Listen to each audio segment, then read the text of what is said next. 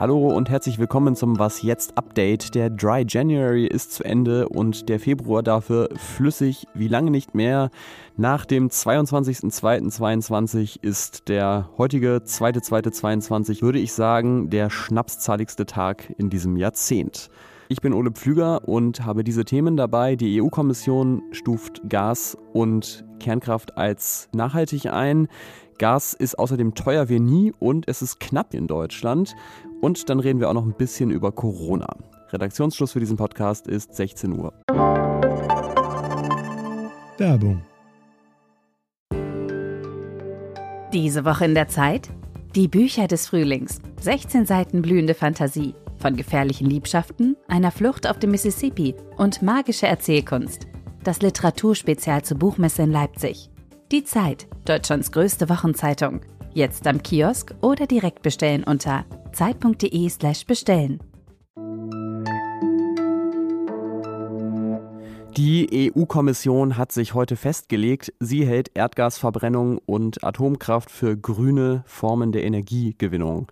Heute hat sie einen Entwurf für die sogenannte Taxonomie veröffentlicht. Das ist ein kleines Wort, das in den letzten Monaten zu nachrichtlicher Berühmtheit gekommen ist. Es ist eine Art Leitfaden der EU für Investitionen in nachhaltige Technologien.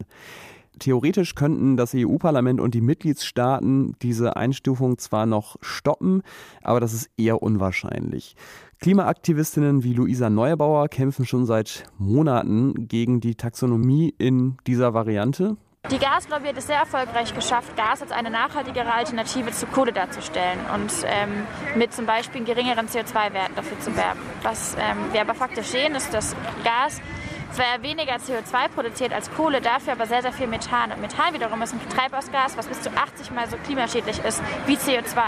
Das Gegenargument äh, der deutschen Bundesregierung zum Beispiel dazu ist, dass sie Gas für ein notwendiges Übel hält, um bei der Energiewende hin zu mehr Wind, Solar und Biogas keine Versorgungslücken entstehen zu lassen.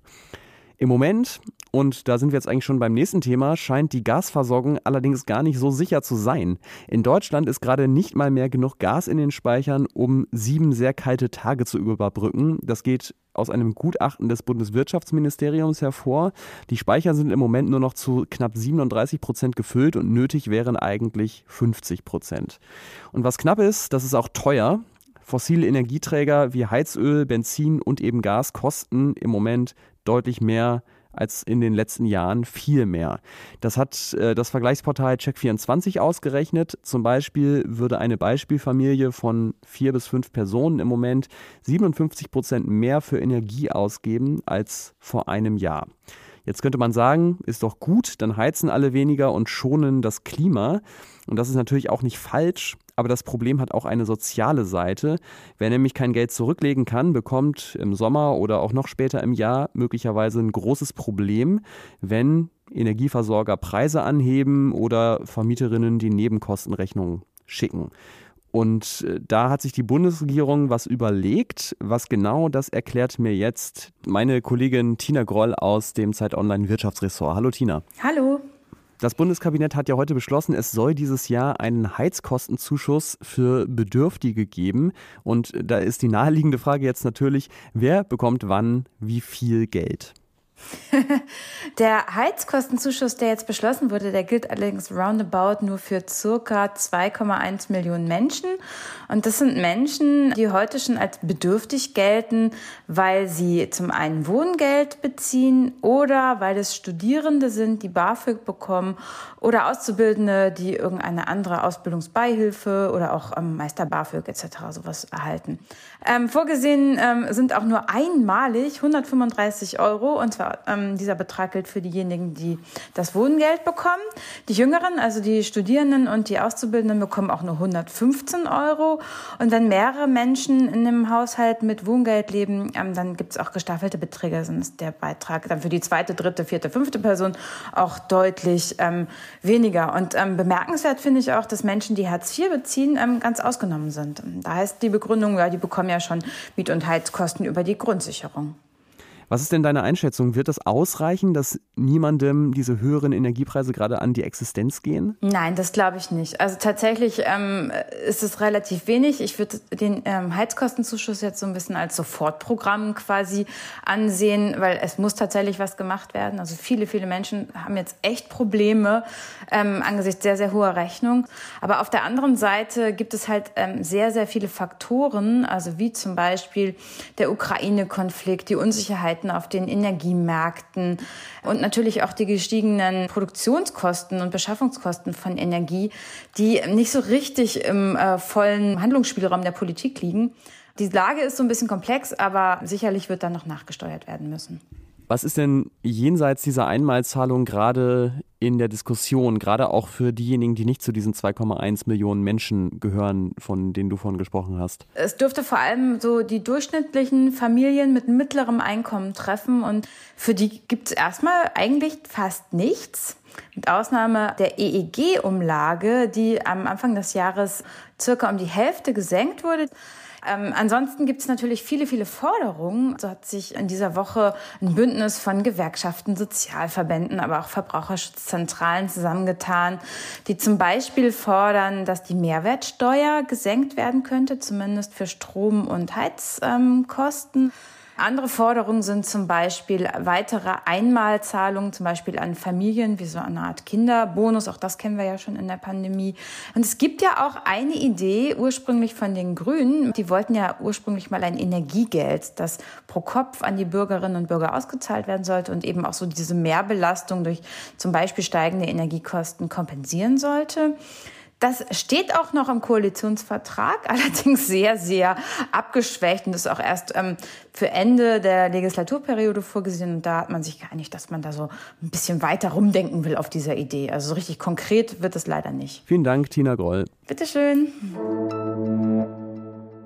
Wenn Sie auch gestern was jetzt gehört haben, dann wissen Sie, Dänemark will seine Corona-Regeln weitgehend abschaffen. Die Impfquote im Land ist so hoch, dass Covid-19 dort nicht mehr als Risiko für das Gesundheitssystem gesehen wird. Auch in Deutschland wird diese Diskussion immer lauter.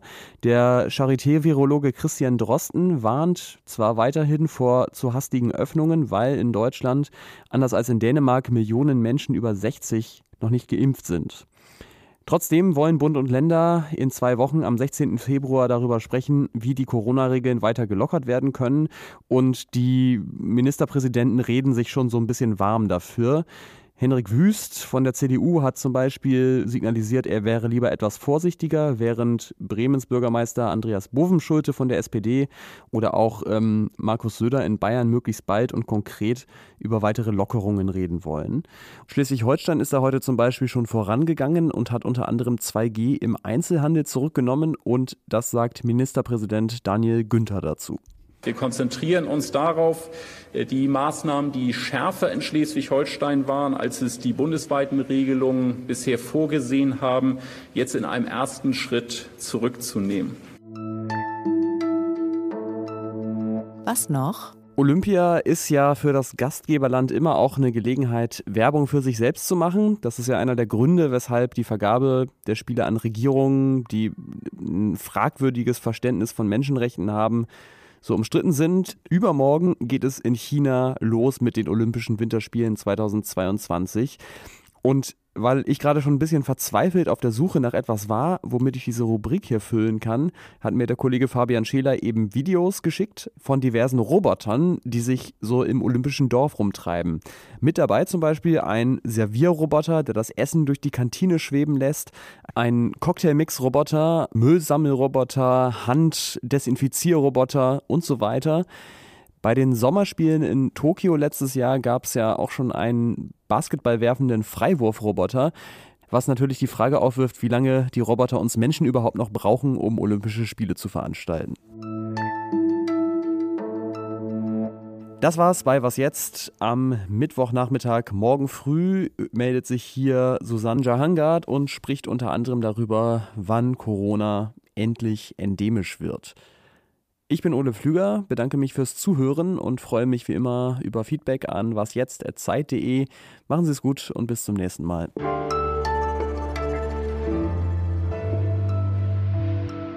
Verordnung 2020-852 des Europäischen Parlaments und des Rates vom Juni 2020 über die Einrichtung eines Rahmens zur Erleichterung nachhaltiger Investitionen und zur Änderung der Verordnung 2019-2088. Was für ein Monster.